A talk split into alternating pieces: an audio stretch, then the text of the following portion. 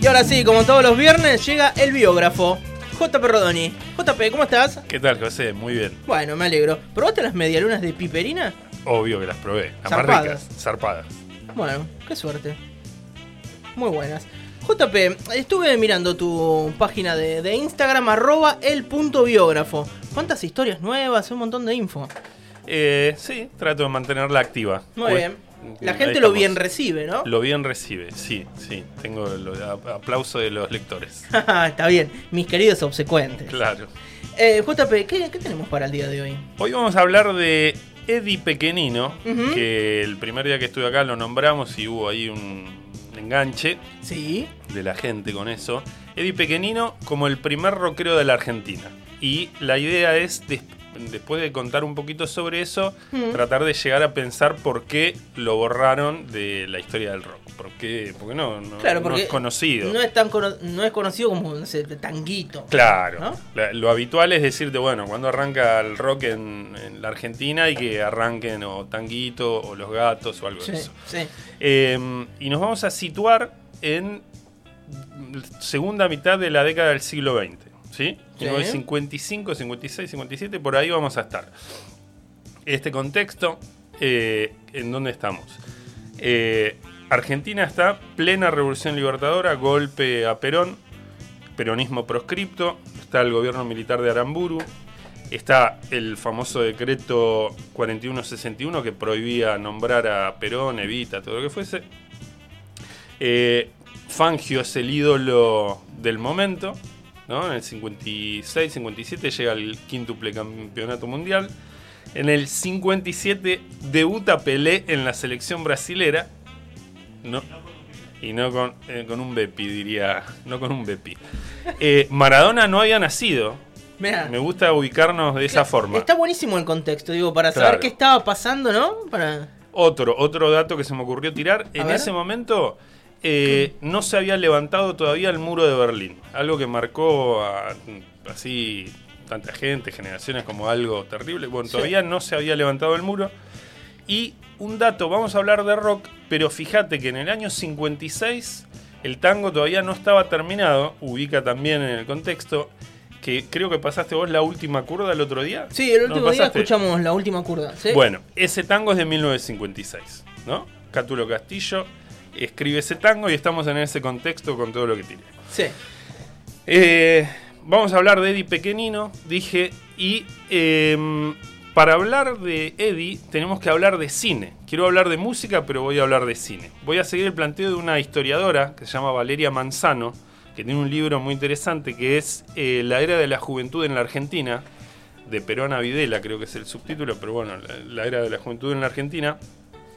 Y ella dice que el rock ingresa a la Argentina, al ámbito cultural argentino, por medio de ciertas películas de cine. Por ejemplo, la película Semilla de Maldad de 1955, que también en Estados Unidos se toma esa película como crucial para la historia del rock, Sí. porque tiene como, eh, como canción inicial a Bill Haley eh, y sus cometas, como se decía acá, eh, con la canción Rock Around the Clock, Rock alrededor del reloj, y esa canción rompió todo en Estados Unidos y acá. Eh, la fecha de estreno, entonces, de esa película, 1955, es como crucial. Después tenemos más películas que se llaman Teen Peaks, que son las películas para adolescentes que empiezan a, a ser basadas con- en historias de chicos rockeros, con música de rock. Sí. Eh, por ejemplo, Al compás del reloj, eh, con la que Bill, Bill Haley es figura central. Y también Valeria Manzano mete un dato que es importante, que dice que la Revolución Libertadora en el 57 eh, deroga las regulaciones que había hecho el gobierno peronista que limitaban el ingreso de películas extranjeras. O sea, ponían un freno a películas extranjeras para potenciar la producción nacional. Eh, y eso hace que cada vez más películas yankee lleguen con ese contenido rockero. Eh, otro dato de estos que me gustan a mí. eh, en 1957 se vende el récord de entradas en cines de Buenos Aires. 75 millones de entradas. Y en el año 2019, para comparar, se vendieron 47. 75 millones contra 47. Fíjate el impacto que tenía el cine. y la mayor cantidad de películas eran de Estados Unidos de, Claro. por este fin de regulaciones. Eh, bueno, entonces esas películas desatan un furor por el rock y en 1957 se realiza un primer concurso de baile de rock en el estadio Luna Park y podemos escuchar un audio que hay tira Facu. Creíamos que la historia del baile ya estaba completa, pero no era así, faltaba algo. El inconcebible e indefinible rock. Vino del norte y vino despacio a pesar de su ritmo, pero llegó y aquí lo tenemos a la vista.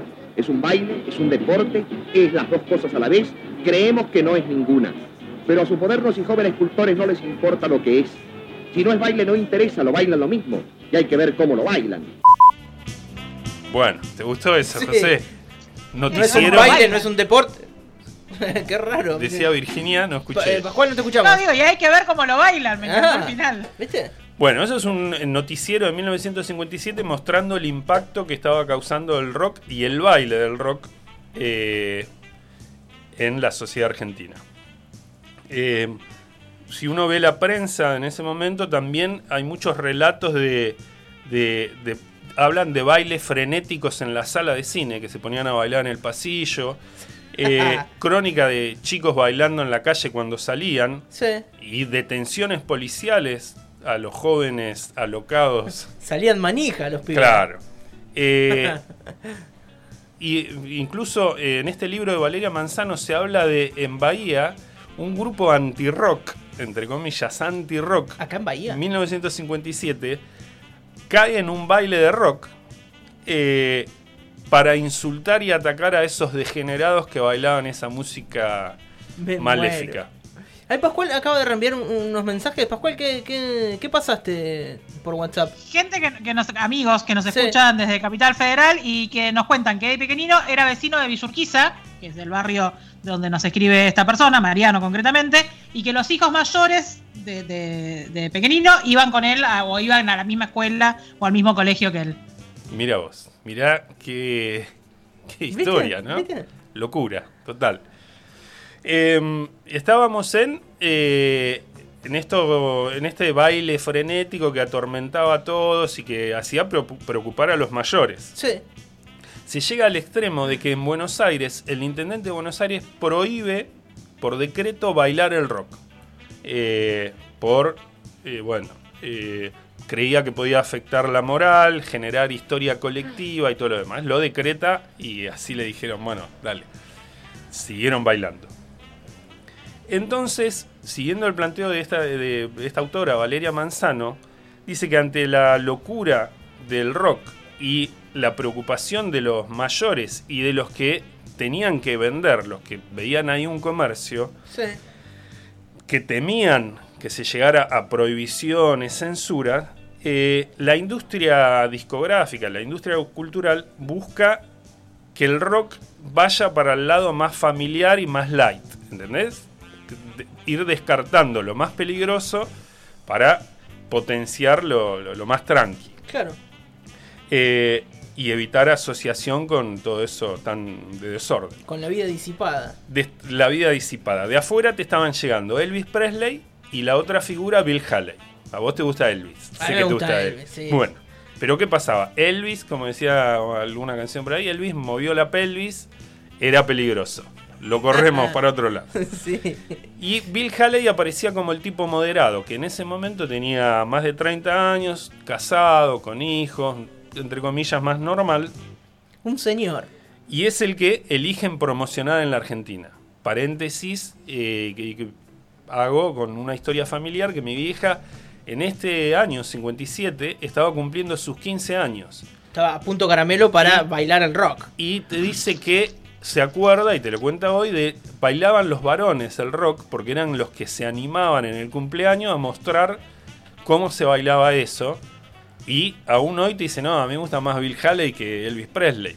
Bueno, esa marca y, y- y que mayor impacto lo tenía eh, eh, Bill Haley, eh, lo tengo por relato familiar y por cualquiera que hable con sus padres y abuelos, Claro. seguramente. Sí, sí.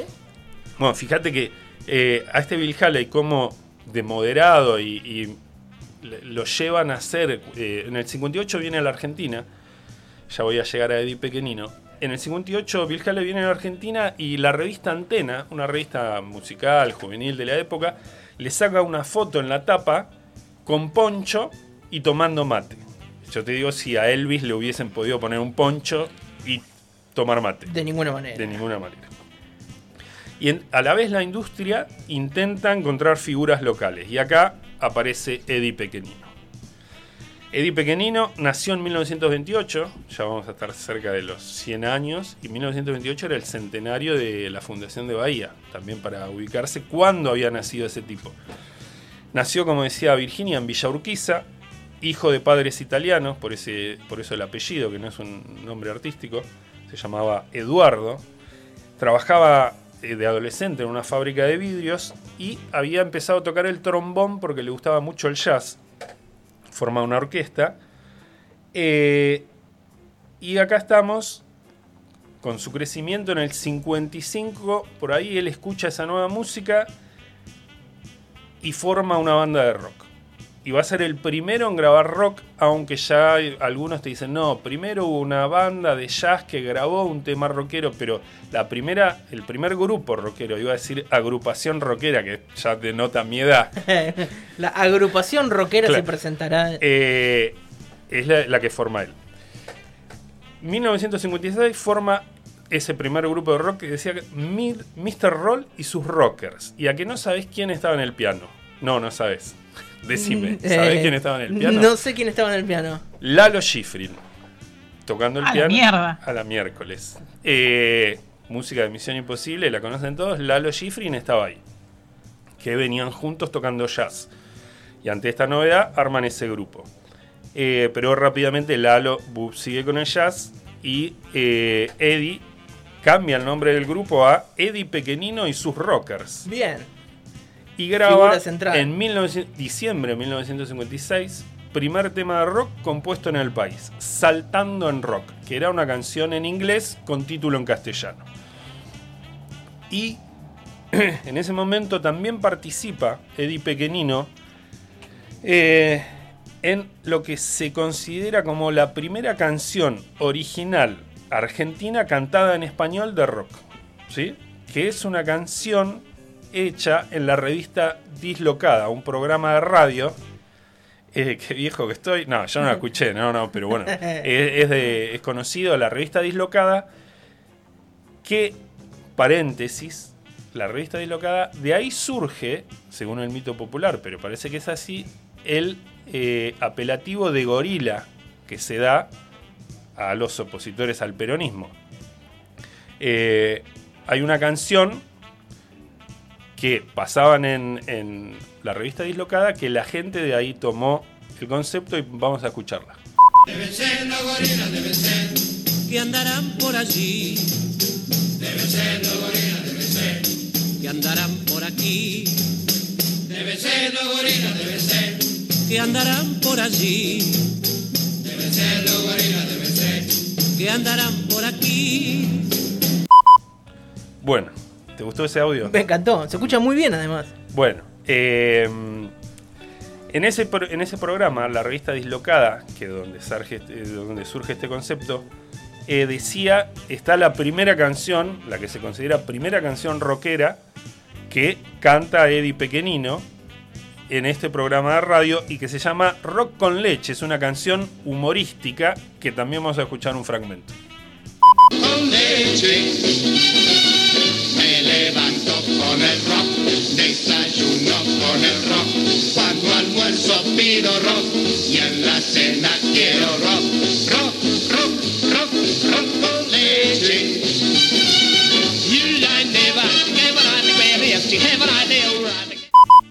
¿Escuchabas al final un, alguien que hacía que cantaba en inglés, En pero era una inglés, sí. sanata total? Bueno, era- Es medio virus. Tiene ahí una, Eh, una cosa medio Lo voy a rockera. nombrar, lo voy a nom- Basta, no, no todo es virus, Linares. ¿Pueden dejar de bardearme ustedes? Bueno, Listo, por ahí me, me voy a la mierda. por suerte no habló de Calamaro todavía. Ah, vos también. Ah, joya. Te la voy a hacer re fácil al final. Bueno, eh, Rock con leche, canción humorística, ¿no? Sí. Aclaremos, pero es el sonido de la época. Eh, ahí en 1957, viendo que se iba destacando con estas cosas, la, eh, la CBS, que la puedo nombrar, la- no existe más, que era como la gran discográfica del momento, le ofrece eh, un contrato a Eddie Pequenino grabando covers de Bill Haley, que era el que la venía rompiendo. Claro. Bueno, cantá los covers vos. Eh, versiones en inglés con títulos en castellano y otras canciones como que les deben sonar, o por lo menos me suena a mí, hasta luego Cocodrilo, ¿te suena? ¿No te suena? No, Claro. No, ya claro, no suena. Virginia. Bueno. Virginia de amplia cultura. No digo que vos No, no. vieja. pero- Solo vieja yo. Claro. No, no lo tengo, sí, eh, yo, la- por, por no decir que somos viejos, digo que tenemos amplia cultura. Eh, y en 1958, lo había dicho, viene Bill Haley a la Argentina y el grupo soporte de Bill Haley es Eddie Pequenino. Eh, y Bill Haley lo corona a Eddie Pequenino como el rey sudamericano del rock and roll. Bueno, también Eddie participa eh, de la primera película de rock que se hace en la Argentina que se llama Venga a bailar el rock, que la pueden encontrar en YouTube. ¿Está? Está.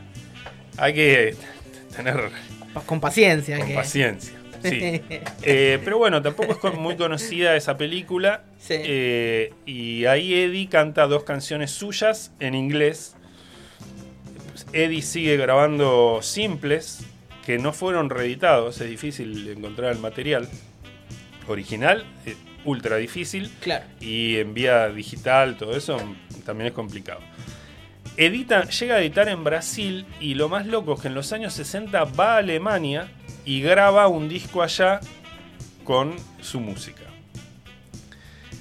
Eh, posteriormente, Eddie se va desplazando de la música a otras actividades como el cine, que hace muchas películas. Y me río, pero vos sos muy joven, José. Muy joven. Virginia acá, quiero ver su reacción. Ya mucho, mucho tiempo después actúa en eh, Mingo y Aníbal, Ah, dos bueno, pelotazos en contra. Sí, a ese sí lo conozco. Que yo he claro, llegado a ir al Fue cine. la, la primera película, te iba a decir, cuando recién. Yo venía ni siquiera de Pringles, de América, que es peor que Pringles. eh, y la primera película que vi cuando llegué a Bahía fue justamente esa con Ico el Caballito Valiente. Toma. Claro, pero es más chica que yo, Virginia. Sí. Porque yo ya había ido a varias. Bueno, No, so- solo que vivía en un pueblo, vos Claro. estabas en Bahía Ah. desde antes. bien, bien. bien. Estaba en América, Pascual. Bueno, eh, también llega a actuar en teatro eh, y en la TV tiene una trayectoria que es de lujo. Me divierte mucho estar diciendo los nombres que voy a decir ahora en radio. Lo Me, gozás. me siento, Bien. siento que yo ya gané, Ahí está. triunfé.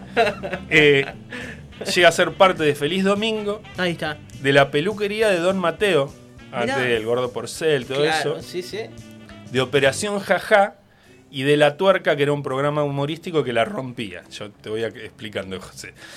Eh, y tiene, eh, ya en los años 80, un sketch muy famoso, No Toca Botón, con el negro Olmedo, en el que él hacía de italiano, que hablaba, hablaba, hablaba, y Olmedo era el muchacho cordobés que traducía. Esto, calcita negra, complícalo todo. Bueno, esa frase, estos cabecita negra complican tuto, era... eh, Lo es- vi el otro día en Volver, justo. Bueno, bueno, es ese Eddie pequeñino diciendo eh, sobre Olmedo eh, en ese sketch. Y acá, esa es la breve biografía de Eddie. Pero bueno, las biografías sirven para abrir ventanita de la época y mostrar ¿no? el panorama de cómo era. Y llegó a la pregunta, bueno, quiero decir una cosita más, eh, que hubo otros rockeros apenas al- eh, que, eh, que salieron un toque después que Eddie. Por ejemplo, quiero nombrar a Billy Cafaro antes que alguien se enoje, porque apareció un año después Billy Cafaro con una canción que llamaba Piti Piti. Ah, conocí. ¿La, la conoces? Eh, bueno, sí. esa la cantaba Billy Cafaro, que es interesante su historia, paréntesis, eh, porque se le ocurrió eh, grabar una canción que se llamaba Criminal Tango y los tangueros salieron a matarlo por el título de esa canción. Me olvidé decir que el grupo anti-rock en Bahía Blanca eran tangueros que iban calientes contra los rockeros. Es una- esa es una gran historia. Sí, tengo que ir al archivo. Tengo que Esa ir es, al archivo. esa es buenísima. Sí, tengo la fecha, tengo que ir al archivo. Bueno, para ir terminando, la pregunta sería, traté de pensar, ¿por qué se olvidó o se borró a Eddie de las historias de rock que decimos siempre, o en general, arranca con la balsa o incluso con... eh, no me va a salir justo ahora. eh, los Beatniks, Rebelde, Sí. el grupo de Morris un año antes. Y eh, yo no creo que haya sido por lo fugaz, que fue porque grabó un par de años y después derivó en el cine. en- Claro, se dedicó a otra cosa, a otra Porque rama. también Fugaz fue Tanguito y sigue siendo una marca. Sí. Entonces, eh, yo creo, es una suposición, que por haber transitado por un lado humorístico la música y comercial, ¿no?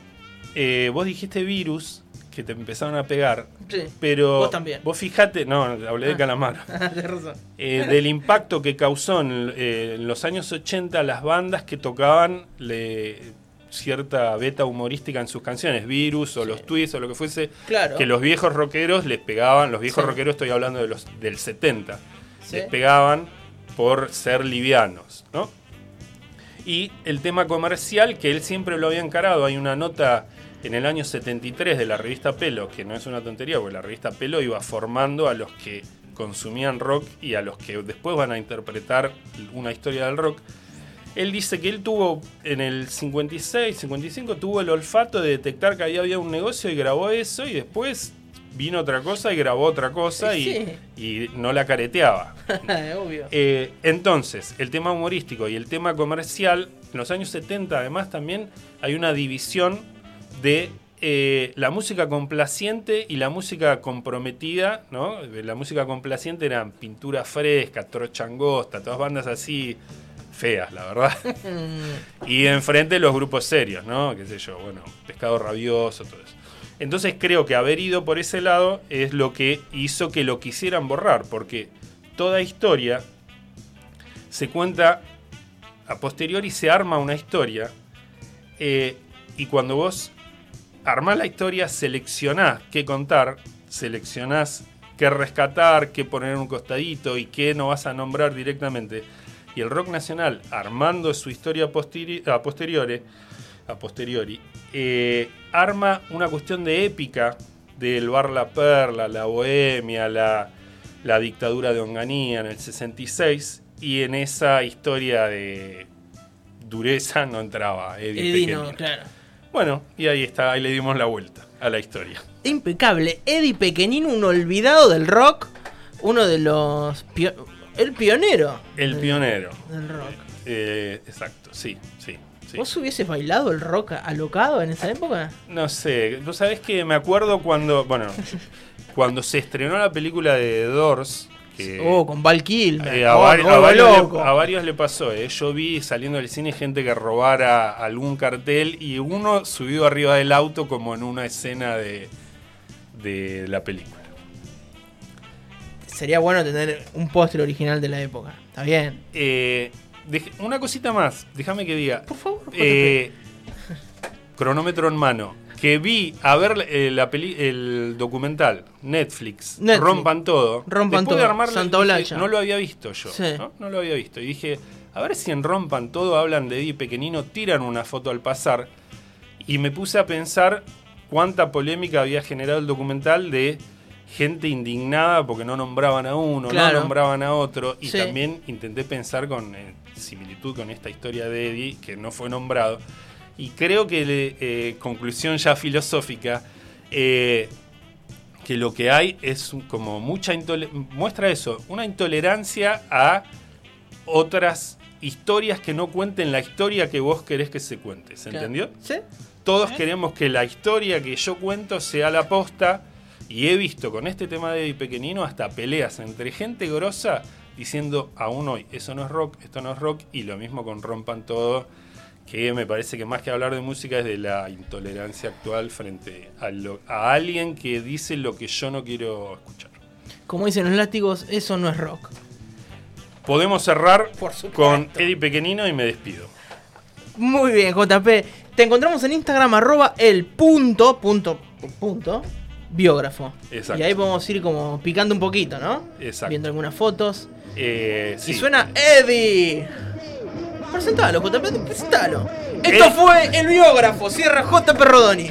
Y nos vamos con Eddie Pequenino. ¡Vamos, JP! Saints.